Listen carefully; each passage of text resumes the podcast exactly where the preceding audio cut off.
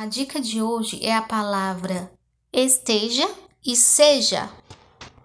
E para essa dica, é, a gente vamos usar novamente o livro de português Não Erre Mais Português.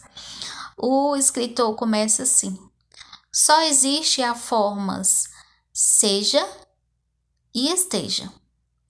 Por isso, seja sempre atencioso e esteja sempre atento. Muito pior que usar esteja e seja é usar teja. Portenha, como fez recentemente o goleiro de um clube paulistano, tido pelos jornalistas esportivos como intelectual.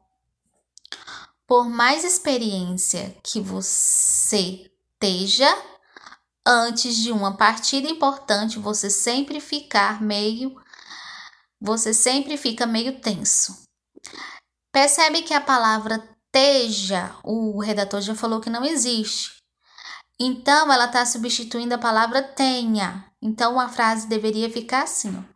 Por mais experiência que você tenha, antes de uma partida importante, você sempre fica meio tenso. Entendeu? Só porque o jogador falou a frase dessa maneira.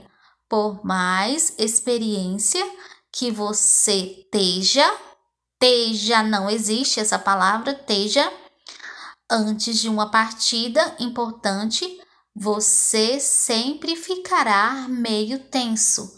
O correto seria: por mais experiência que você tenha, antes de uma partida importante, você sempre fica meio tenso. Valeu? Essa foi mais uma dica de português brasileiro.